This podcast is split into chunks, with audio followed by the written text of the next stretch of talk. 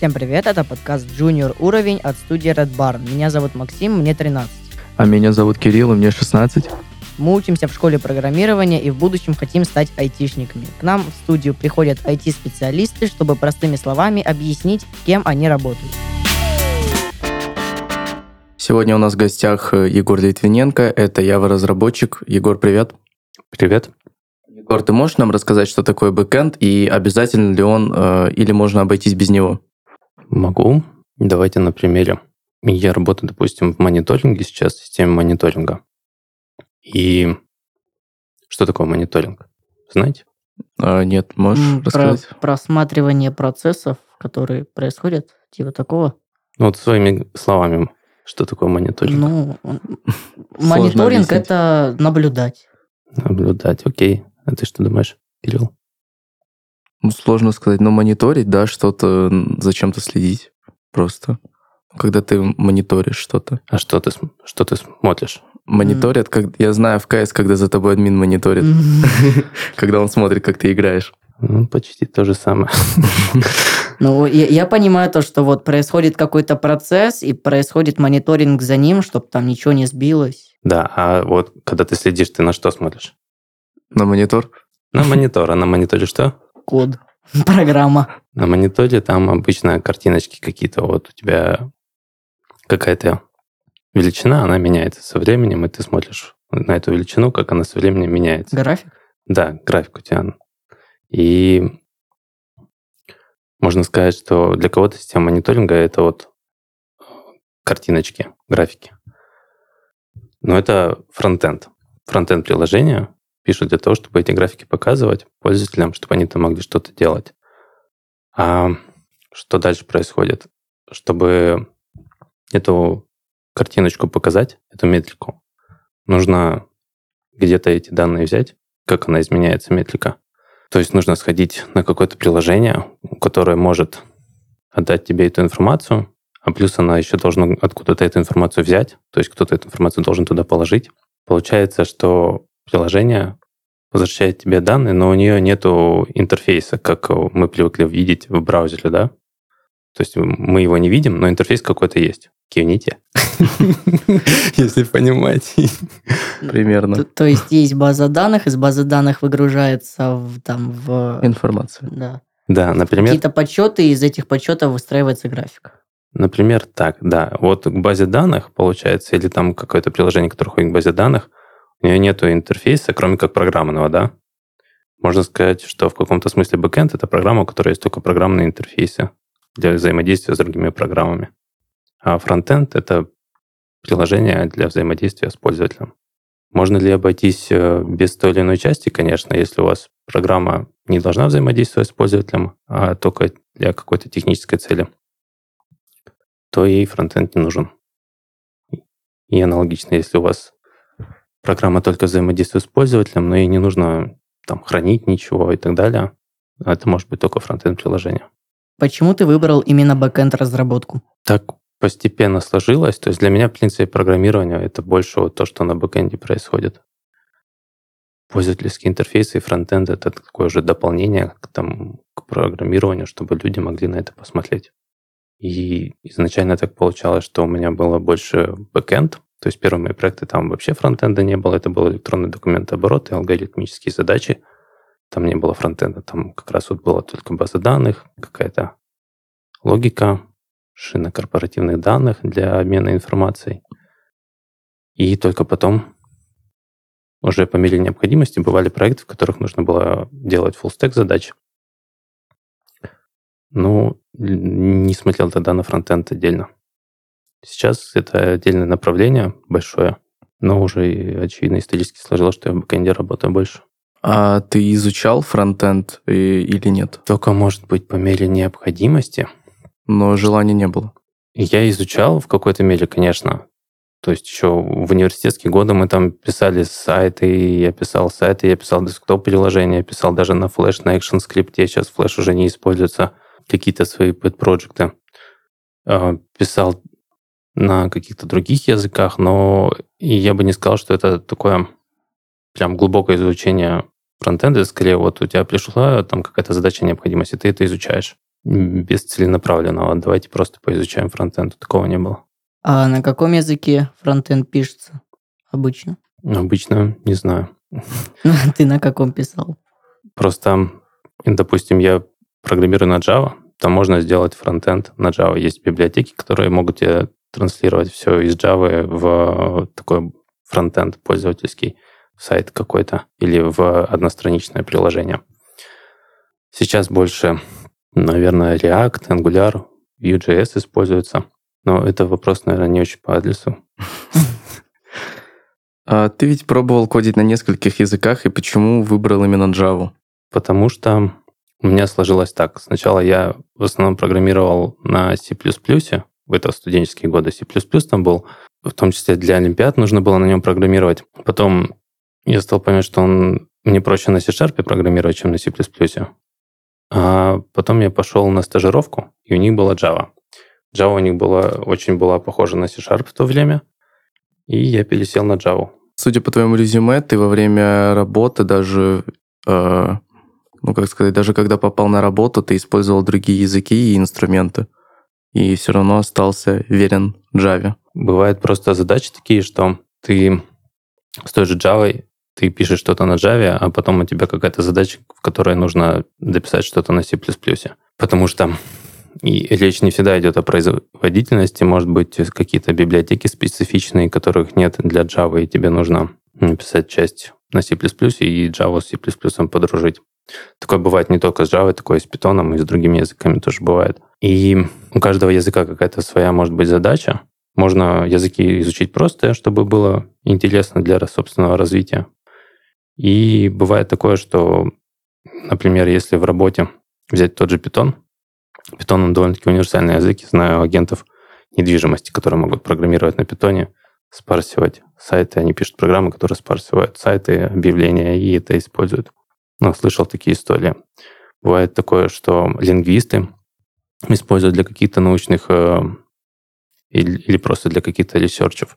То есть язык такой универсальный, достаточно и простой, и ты сам на нем можешь какой-то скриптик у себя дома локально на компьютере написать, чтобы, не знаю, выполнить какую-то простую задачу, типа там файлики как-то особым образом переместить и переименовать и так далее по своим нуждам. Сложно программировать на Java и легко ли в него войти новичкам?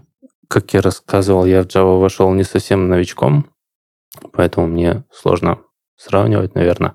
Я бы не сказал, что синтаксис у Java сложный, но в плане, конечно, какой-то разработки, то есть вокруг языков всегда много каких-то технологий для того, чтобы эти языки, собственно, использовать и делать на них реальные приложения. И чтобы в эти технологии вникнуть, нужно потратить время. Иногда очень немалое. Иногда это, в принципе, такой бесконечный процесс, потому что взять ту же Java, там 17 год выпустили версию, 19 год выпустили версию, в 11 году выпускали версию. Это только такие более-менее э, серьезные релизы. И в каждой новой версии какие-то изменения, которые тебе, может быть, нужно будет внедрять у себя в программе. Что для тебя было самое сложное во время изучения языка? Может быть, какой-то инструмент или библиотека или что-то такое? Самое сложное в изучении языка? Я даже не знаю. То есть я, наверное, не вспомню. Если вернуться к самым началам, когда я языки начинал учить программирование, это еще было в школе, наверное, самое сложное было для меня это то, что программы надо не просто писать, а писать рационально, то мой преподаватель говорил, что он жил в Адыгее, а я жил в Пашковке. И он говорил, что можно в Пашковку возвращаться через Адыгею. Ну, то есть это как бы не совсем прямой путь. Вроде бы и работает, но нерационально. Поэтому вот это, может быть, было для меня самое сложное в перестраивании в каком-то смысле своего мышления, когда вот в школе только начинал. Ну, у меня дома есть книжка по Java, я пытался что-то сделать, я не осилил там. Для меня сложно. Дорогу осилит идущий. А, сложно тебе знать сразу несколько языков программирования и ну, насколько сложнее или легче второй э, язык учить? Если говорить опять же про синтаксис, то я думаю, это не очень сложно знать как бы несколько языков и учить синтаксисы, потому что есть похожие вещи даже у разных семейств языков. Если говорить про какую-то серьезную разработку, то, опять же, вокруг каждого языка есть свой набор технологий, стек, которые нужно знать, понимать, вникать, чтобы делать что-то реальное. И тут уже, конечно, все это сложнее. Если не использовать постоянно какой-то язык, то со временем начнет забываться, как с русским. Не говорите на русском, забудете русский. Или как с английским. А какие языки ты забываешь? Паскаль. Я не помню его уже. На каком языке нравится работать больше всего и почему? Нравится больше всего работать, пожалуй, на Java, потому что я лучше всех знаю. У каждой для каких-то других задач мне бывает интересно что-то там написать на питоне. Например, если хочется поанализировать какие-то данные, вот в машинном обучении, в анализе данных, статистике часто используется питон. И там все эти библиотечки, которые для этого нужны. И плюс есть такие программы удобные для ведения этих ресерчев, исследований. В таких случаях приятно и на питоне пописать. А какой язык нравится меньше всего? Паскаль. Потому что забыл. Да, нет, я же забыл, какой может мне не нравится. Тут, наверное, дело не в языках. Языки-то, в принципе, они довольно-таки нейтральные. Бывают стили программирования разные. И правила оформления кода, да, стиль оформления кода. Вот иногда бывает сложно читать. Но есть шутки на тему, что программисту, программисту всегда сложно читать чужой код. Даже свой через несколько лет тяжело читать иногда. Что такое стиль написания кода? То есть у всех людей он разный? Нет, обычно стараются это стандартизировать. Крупные компании выпускают свои инструкции, как лучше писать код. Есть какие-то общие соглашения, и обычно все стараются им следовать. Но думаю, что люди все разные, поэтому и код у всех разный часто получается. И, на мой взгляд, это нормально. Но иногда это сложновато для восприятия. А как ты считаешь, какой язык сейчас самый востребованный и почему? Я смотрел статистику перед этим на Хабре по количеству вакансий, и там первое место, ну, это было не какое-то глубокое исследование, я просто вбивал имя языка и смотрел, сколько количество вакансий. Первое место было Java, второе место было Go. А дальше там следующий, я сейчас уже не помню. Go это мобильная, да, разработка? Нет, Go это бэкэнд. Это а. язык, который сделали что-то вроде хотели сделать что-то типа C++, только удобнее и получше. Да, я, наверное, перепутал. С каким-то другим языком. Я не помню сейчас, не вспомню, как называется для мобильной разработки. Kotlin, может быть? Да, наверное. Наверное, может скорее всего, с Kotlin. Угу. Какой язык программирования ты можешь порекомендовать для изучения для новичка? Скорее всего, Python. То есть, если это новичок, который пока не знает, что хочет. Имеет смысл начать с питона, в какую-нибудь школу, может быть, записаться, пойти попробовать Python, JavaScript, Kotlin. Это вот три направления фактически. Python можно на нем backend, data science, статистику, все в таком духе попробовать. Kotlin — это мобильная разработка, JavaScript — это фронтенд. По каким критериям ты выбрал именно эти языки и почему они должны быть легкие для новичка? ну, допустим, критерий, что много вакансий свободных на этих языках, и можно попробовать найти себе стажировку или даже работу для новичка? Я выбирал критерии такие, что это просто язык, который ты можешь понять и потрогать. Потому что когда не знаешь, что хочешь, в какое направление двигаться, вакансии, может быть, еще нет смысла смотреть. Лучше, конечно, начать с того, чтобы понять, что ты хочешь. Сходить на что-нибудь подобное, выучить, понять, кем ты хочешь быть, и не тратить время на языки, которые тебе не понадобятся в работе, а идти и сразу учить то, что хочется. Типа там, может, ты решишь, что я хочу быть программистом на C++ или на ассемблере, программировать микроконтроллера. Тогда сразу учишь это, потому что порог входа может быть больше, усилий понадобится больше, но зато ты получишь ожидаемый потом результат и будешь искать работу по той специальности, которая тебе интересна. А как сейчас выглядит э, твой обычный рабочий день? Мой обычный рабочий день выглядит так, что я просыпаюсь, сажусь за компьютер, ну, понятно, потом делаю все свои дела, потом, когда я на работе сажусь за компьютер, я смотрю какую-нибудь почту, сообщения перечитываю, может быть, какие-то с предыдущего дня сообщения. Тут надо начать, что в конце дня я могу какие-то сообщения, которые мне нужно ответить, но я уже не успеваю в течение этого дня ответить, Я их себе там закидываю в одно место, чтобы на следующее утро в первую очередь их посмотреть и на них ответить. Потом смотрю на задачки, которые у меня есть. Обычно они такие текущие задачи не на один день. И делаю что-то. Либо думаю, что сделать, либо думаю, что сделать на следующий день. Или потом с этой задачей, или кого-то надо спросить по поводу этой задачи. Потом периодами я, собственно, делаю задачи. Либо периодами я что-то у кого-то узнаю. Могут быть встречи, какие-то сезоны, совещания. Некоторые из них регулярные, некоторые нет. Так проходит день. В конце дня я просматриваю, что я успел ответить, что нет. Добавляю себе в этот буфер, что мне нужно сделать потом. И все. Это вот типичный день. Иногда нужно потратить время на какое-то планирование. Есть книжка нашего автора, на самом деле, Дорофеева, по-моему, «Джедайские техники». И вот там очень много...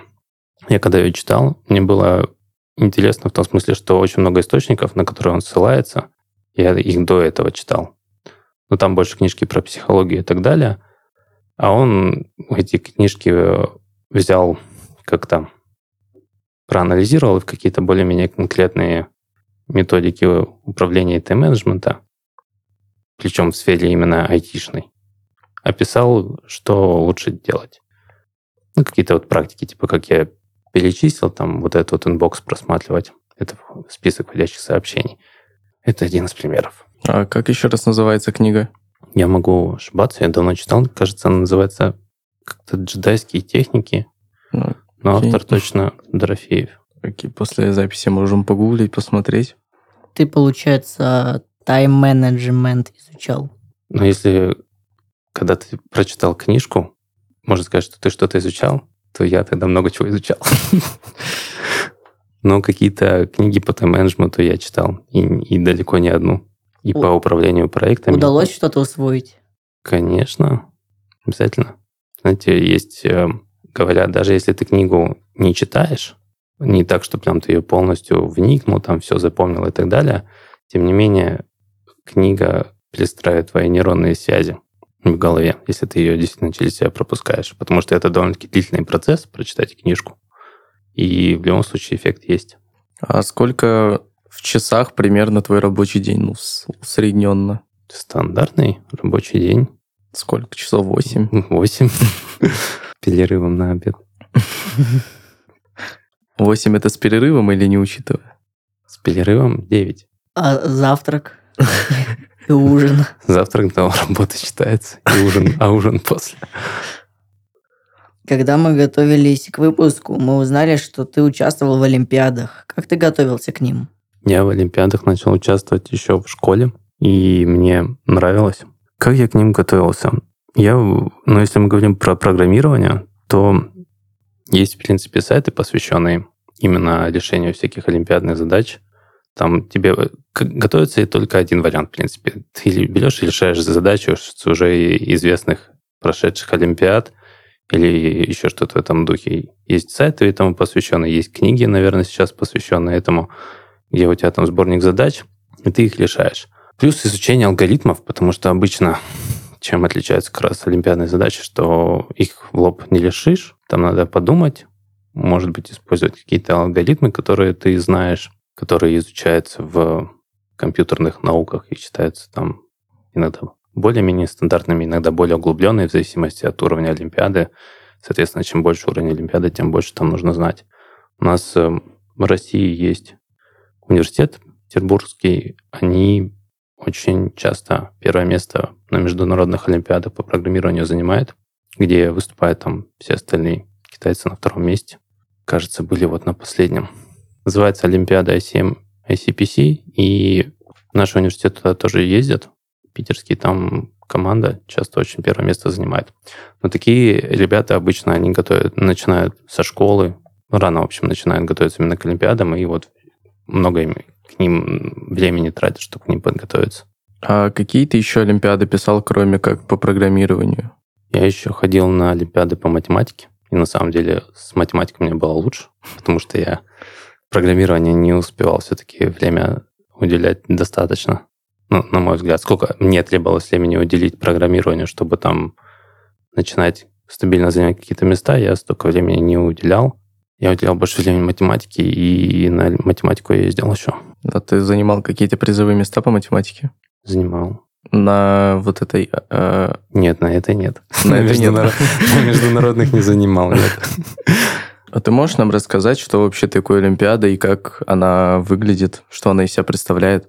Олимпиады по программированию, они бывают, в принципе, разные, и... но в основном там тебе дается листочки А4, на которых написаны задачи и их ограничения по памяти времени выполнения. И ты должен эти задачки все решить. То есть у тебя как бы перед тобой компьютер, там интерфейсы, которые тебе нужно реализовать для того, чтобы он решал какую-то конкретную задачу.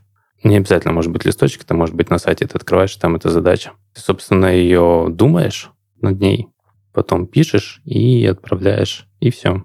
Так ты, чем больше задач решаешь, тем, соответственно, у тебя лучше баллы. По математике олимпиады были примерно такие же. То есть тебе дается листочек, там задачи, ты их решаешь, сдаешь, и все. Как ты считаешь, зачем Олимпиады нужны начинающим разработчикам? И стоит ли им принимать в них участие? Я считаю, что стоит, потому что в первую очередь это может быть просто полезно для мозга, как на шахматы ходить или на что-то подобное, да, чтобы научить свой мозг думать, решать олимпиадные задачи. А вторую очередь это и для карьеры тоже может быть полезно, потому что люди, которые занимают на международных, ну и вообще, когда ты на Олимпиадах, действительно, это не просто так. То есть, если ты там занимаешь хорошие места, то ты потом это можешь применить к практическим вещам. В студенческие годы, может быть, стипендию получать, а в рабочие, опять же, и бывает, э, в зависимости от того, где ты работаешь, конечно, но в целом алгоритмы применяются. А Если ты будешь туда ездить и ничего не выигрывать, это тоже полезно? Ну или в онлайне принимать участие? Это может быть все равно полезно в том плане, что не выиграть можно по какой-то там случайной причине или другой какой-то причине. Ну, Я, например, большинство олимпиад я, разумеется, не выиграл, на которых я выступал. Больше, там практически все, на которых я выступал, я там ничего не занимал. Потому что, особенно первое время, я всегда там дома мог сидеть решать. А приходил на Олимпиаду, начинал нервничать, у меня ступор был, и я не, не мог ничего решить. Вот хотя бы, например, чтобы преодолеть такой ступор, можно на Олимпиады походить, верно? И в любом случае что-то узнаешь новое. Есть Олимпиады, есть хакатоны, есть соревнования по дата-сайенсу, по машинному обучению, когда ты можешь участвовать в соревнованиях и писать самые лучшие модели для чего-то там, распознавания и так далее, самые лучшие модели сделать. И в каждой, э, в принципе, истории есть какие-то, может быть, объективные причины, по которым ты выиграть не сможешь. Например, на Олимпиадах по дата сайенсу там часто могут люди соревноваться, у которых очень хорошие машины, железки, которые они там будут неделю модель учить. Такое может встречаться. Но в любом случае ты при соревновании ты узнаешь что-то новое для себя и можешь вырасти как специалист.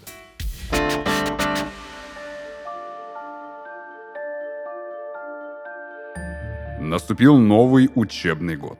Сегодня наши студенты пройдут традиционную процедуру распределения, которая отправит их на подходящий факультет. Тот студент, чье имя я назову, выйдет вперед, и я надену ему на голову распределяющую шляпу, а она определит дальнейшую судьбу. Прошу выйти Григория Поттера.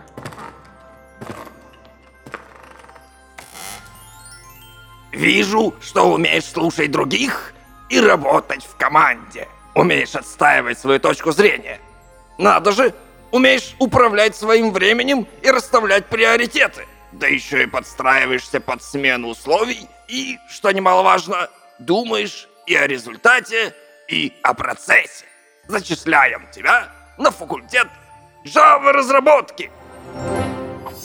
На этом факультете ты будешь не только писать код, но и следить за его работоспособностью, а еще поддерживать безопасность хранения данных. Не беспокойся, если еще ничего об этом не знаешь. Преподаватели из школы Хекслет все тебе объяснят и введут в магию программирования.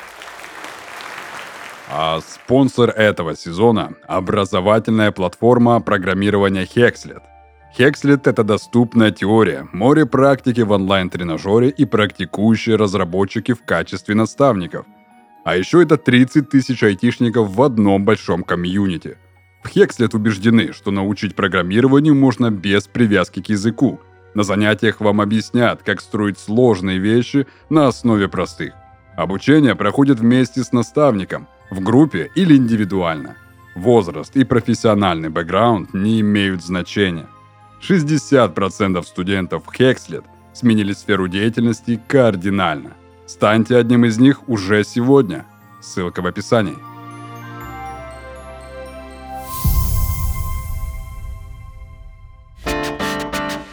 Какие советы ты можешь дать людям, которые хотят принять э, участие вот э, в Олимпиадах, допустим, как им лучше готовиться, что стоит учесть? Я не думаю, что я прям тот человек, который должен раздавать такие советы, но если человек хочет начать Олимпиадами заниматься, то для начала можно погуглить, потому что на тему, мне кажется, очень много можно найти. Вот, опять же, на ICM, ICPC у нас есть сайты, посвященные этой Олимпиаде, у нас есть сайты контестов, соревнований, посвященные олимпиадным выступлениям, олимпиадной подготовки и соревнований и так далее. И вот уже от этого отталкиваясь, там дальше будет ясно, что нужно учить алгоритмы. Можно взять какую-то книжечку по алгоритмам, выучить их. Хотя бы, может быть, не выучить для начала, а есть книжка такая, она не так давно вышла, я ее брал специально посмотреть, насколько она действительно полезная. Я, у нее нету что-то вроде основы по, по компьютер сайенс она называется, и там нету глубоких э, объяснений алгоритмов, но там есть поверхностно почти по всем темам. Она удобна как и для начала, так и для того, чтобы повторить, в принципе. А про что там именно рассказывается? Так, как обычно, про сортировки, про структуры данных, про графы чуть-чуть, про динамическое программирование, жадные алгоритмы, все такое. А помимо Олимпиад есть еще такая вещь, как хакатон. Он э, сильно отличается от Олимпиады или это нечто схожее? Хакатон отличается, да, потому что на хакатонах, я не был на хакатонах, но там обычно всегда задачи, которые даются, это задачи реальные для какой-то компании. И они выставляют туда свои задачи на хакатоне. На хакатоне команды пытаются решить что-то сделать более-менее конкретное за очень ограниченное время, там один, два или три дня, и презентовать этот проект. То есть сделать что-то, ну вот, типа они могут решить эту задачу за короткий промежуток времени. Получается, у тебя несколько дней, ты пару дней ты очень интенсивно можешь там что-то кодить, работать для того, чтобы сделать. И там может быть э, не всегда вообще быть какая-то составляющая алгоритмическая или искусственного интеллекта, хотя есть отдельные хакатоны по искусственному интеллекту, по каким-то разработкам маш... модели машинного обучения. Иногда там может быть что-то более практичное, типа нам нужно сделать CRM-ку свою собственную, которая что? будет решать специфические задачки. Ну, как это? Client Resource Management System, наверное, как-то так она расшифровывается. То есть это просто система для управления клиентскими данными. На хакатонах говорят, что если вы сделаете проект, то вы выиграете там какую-то призовую сумму, а потом вы, может быть, даже получите шанс реализовать это в жизни. На хакатонах есть шанс, что ты сделаешь задачу и тебя возьмут на работу в эту компанию? Я не знаю. Я же не был на хакатонах, но, наверное, шанс всегда есть. Стали устраивать компании такое, типа, офер за один день. И это что-то похожее на хакатон, но он посвящен именно тому, что тебя наняли быстро. А там задача тоже реальная или какая-то просто для примера? Я там не был. Я просто имею в виду, что вот если тебе такое интересно, то можно в эту сторону поискать. Это как-то называется one day offer. Офер за один день. Вот на эти темы можно найти. Да, я был только на Олимпиадах, и я пошел на работу. Я не участвовал в хакатонах. Такое может быть вполне. Если программист хороший олимпиадник, его может взять какую-нибудь даже очень крупную компанию, потому что у него хорошая... Как ты считаешь, как стоит обучаться? Профиль на свой конкретный язык или наоборот развиваться горизонтально, изучать другие языки и навыки и почему? Я скажу, скорее всего, знаешь, что я думаю, что горизонтально у тебя выбора нет, придется обучаться горизонтально. То есть придется немножко вширь обучаться. В зависимости, может быть, конечно, горизонт тебе может быть не такой уж большой. Вот у кого большой горизонт, есть такая сейчас отдельная специальность, называется Solutions э, Architect. Как это по-русски?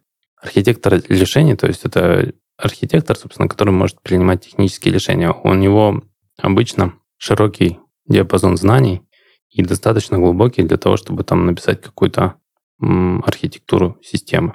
Начинать с такого, я думаю, не стоит, потому что вот этот вот диапазон горизонтальный, э, сколько тебе там шире учить, он, в принципе, бесконечный, может увеличиваться, а для того, чтобы начать, тебе нужно какое-то подмножество выучить хорошо, вглубь. И с этого можно уже начать. Ты ведь прошел несколько дополнительных курсов. Какие сайты или курсы ты можешь посоветовать?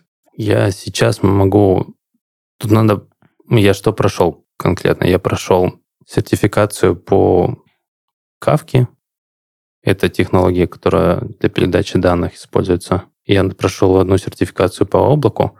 Прошел специализацию по машинному обучению, которая принадлежит Яндексу и МФТИ.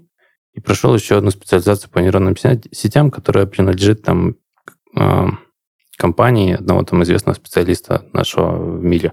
Вот. И если говорить про то, как сейчас проходить эти курсы, я к чему веду, то, скорее всего, это будет... Э, я не помню, как сайт называется, к сожалению. Но вот эта вот специальность, которая Яндекс МФТ, она сейчас доступна будет на Яндексе именно. А в остальном случае, в остальных примерах, да, Тут, получается, работает так, что я то, что использовал в работе, то, что мне нужно было для работы, и это нужно было углубиться, либо нужно было структурировать свои знания, я по этим же технологиям и получал сертификаты. То есть ты изучал курсы по нужде? Ну, проходил курсы, потому что надо было по работе для проекта? Курсы по нужде. Ну, лучше сказать курсы для развития и структурирования знаний. Потому что ну да, э, была какая-то практическая цель, это касалось работы. Но в работе всегда можно много чего изучать. В любом случае, ты там выбираешь, что тебе более-менее интересно, и ты углубляешься. Я это изучал в свое свободное время, поэтому, когда ты в свободное время что-то изучаешь, нужно, конечно, искать, чтобы тебе это было интересно, а не только курсы по нужде. Просто можно какой-то достигать баланса здесь, что это и к работе относится, тебе это интересно, что-то такое выбирать и воплощать в жизнь. Как ты считаешь, что стоит изучать дополнительно людям, которые хотят прийти кодить на Java? Я считаю, что дополнительно, если хотите идти на бэкенд разработку, как в случае с Java, то всегда имеет смысл начать с базы computer science, информатики, алгоритмов, а потом можно что-нибудь по Java почитать и по JVM. Java запускается в виртуальной машине, которая запускается уже на компьютере. И для того, чтобы понимать, как Java работает, лучше иногда почитать, что такое вообще JVM и что она делает. Ты прошел один из курсов по нейронным сетям. Э, это значит, что ты умеешь их программировать, и можешь пояснить, что такое нейронные сети? А физику вы помните? Я думаю, какой пример придумать, и вспомнил из физики. Это сеть нейронов. Смотря что именно из физики. Да. Сила трения. Транзисторы там в таком духе что-нибудь. Да. Это слишком далеко и глубоко. Это ты в каком? В седьмом. В восьмом-то будет. Ладно, другой пример. Что такое нейронные сети? Нейронные сети, да, ты правильно сказал, это сеть нейронов. Я если сказал. так в лоб. Э, что под нейронами имеется в виду? Имеется в виду некоторая функция, которая что-то триггерит. То есть, э, какой бы из жизни пример придумать? Если мы, я не буду долго копать, если мы человека возьмем, да, вот предположим, моя рука это нейрон. Ты на нее давишь, и какую-то нагрузку я могу выдержать, а потом опустится рука. Вот это как бы нейрон сработал. Он какое-то время сопротивлялся, у него есть какой-то коэффициент, порог там сопротивления, скажем, порог чего-то, да. А потом он срабатывает. И когда мы берем вот такой вот маленький элемент, ну, и вместо одной руки у нас теперь очень много, много рук, и они одна сильнее, другая слабее, соответственно, они как-то могут по-разному... Одна опустилась, другая поднялась, да? Если мы предположим, что под эти руки мы поставим пианино, У нас получится разная музыка, верно? Потому что, Да. то есть мы будем что-то опускать на эти руки, одна будет опускаться, другая нет. В зависимости от того, какие мы коэффициенты подберем, сопротивление для рук, у нас что-то разное получится. Вот э, нейронная сеть — это такая штука, которая объединяет вот такие вот элементы. Есть алгоритмы, которые позволяют для каждой руки, для каждого нейрона подобрать всякие чиселки и сделать так, что вся совокупность нейронов будут давать какие-то желаемые результаты, предсказывать что-то, что мы хотим. Ну или в контексте рук играть музыку, которую мы хотим, более-менее. Там есть усложнение, что, допустим, если рука, вот ты просто давишь, а, опускается, я ж могу рукой шевелить. Ну, другими словами, в нейронах может быть разная вот эта вот э, функция срабатывания, разное правило, как ей реагировать на входящий сигнал. Но база, она примерно такая. По поводу того, я закончил, получается, что я не курс, я специализацию по нейронным сетям закончил. Я ее заканчивал в первую очередь для себя, потому что мне было интересно. Нейронные сети, они на математике строятся тоже. И специализация мне нравилась тем, что она именно с основ всяких описывает, с линейной алгеброй и так далее, как строятся нейронные сети. И мы, в принципе, на них какие-то базовые нейронные сети делали.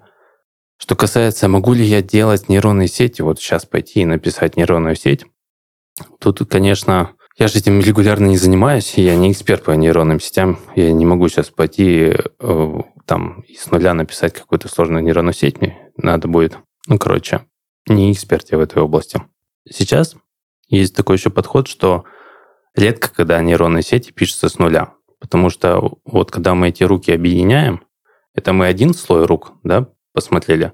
А что если у нас будет один слой рук, а потом еще один слой рук, а потом еще один слой рук, именно не какие-нибудь шарики будем падать, и они вообще будут по-разному звенеть, и все вот это вот будет падать, все это по-разному будет стучать и так далее. И, Тяжело. да, и вот, вот эта вот конфигурация, сколько у нас рук, сколько у нас слоев рук и так далее, называется архитектура нейронной сети.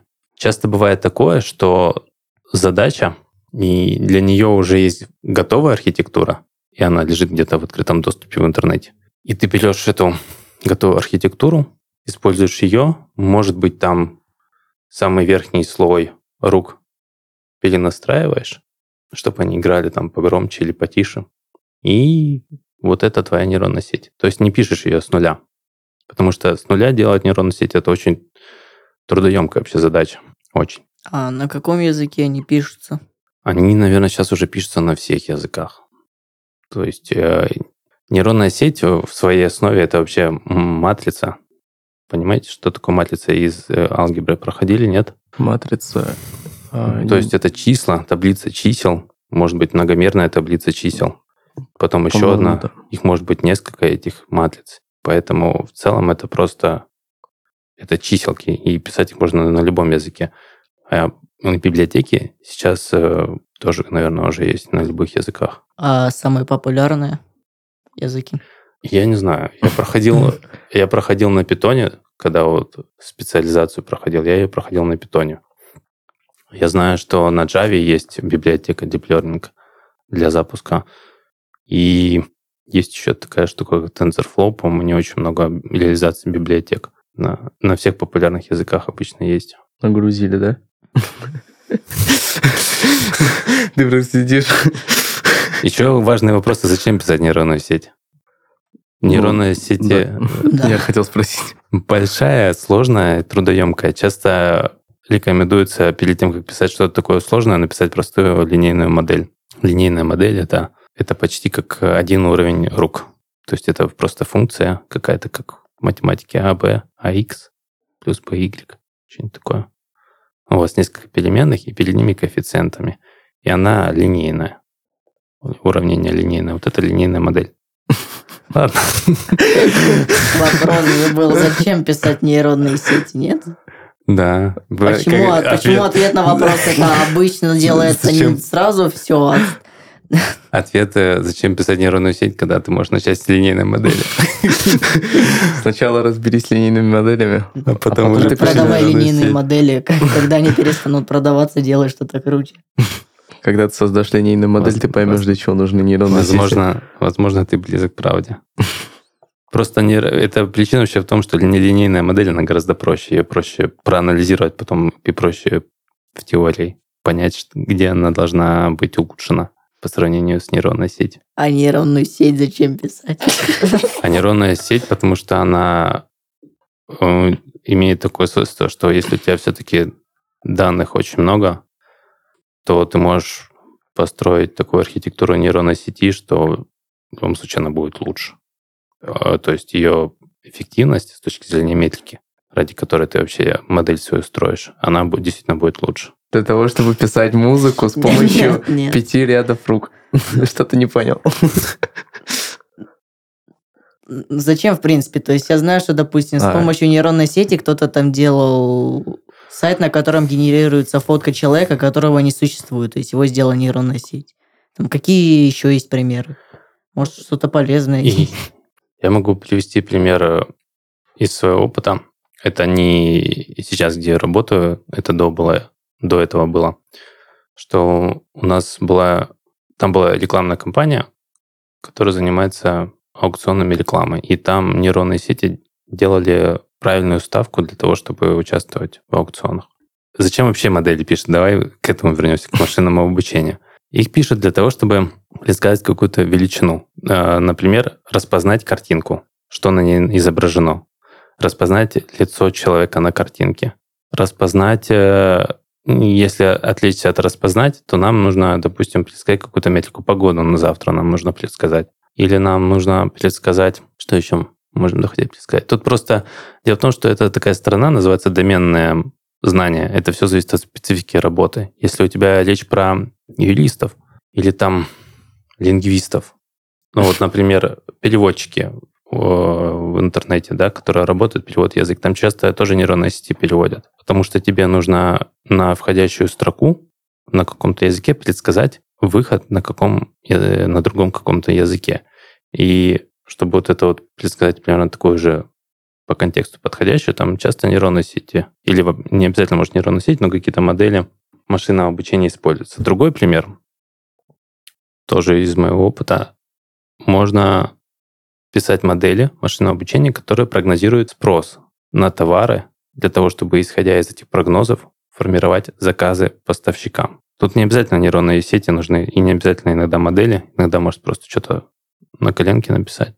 Но это один из примеров.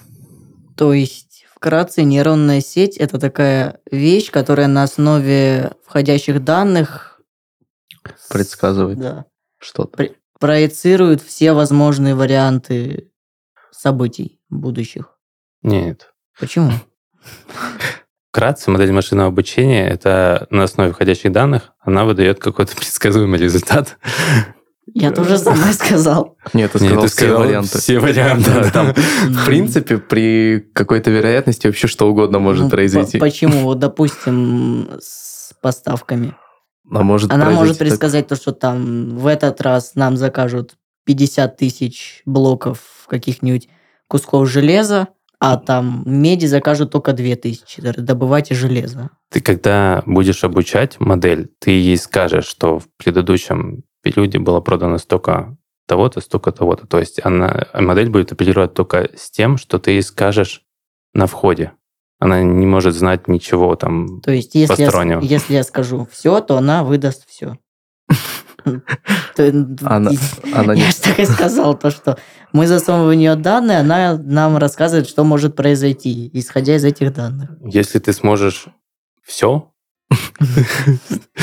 положить туда все, все, все, то, наверное, она ответит тебе 42. С вами был подкаст Junior Уровень. Это Кирилл. И Максим. Всем спасибо за то, что были с нами. Делитесь э, подкастом в своих соцсетях и ставьте лайки. Пока-пока. Пока.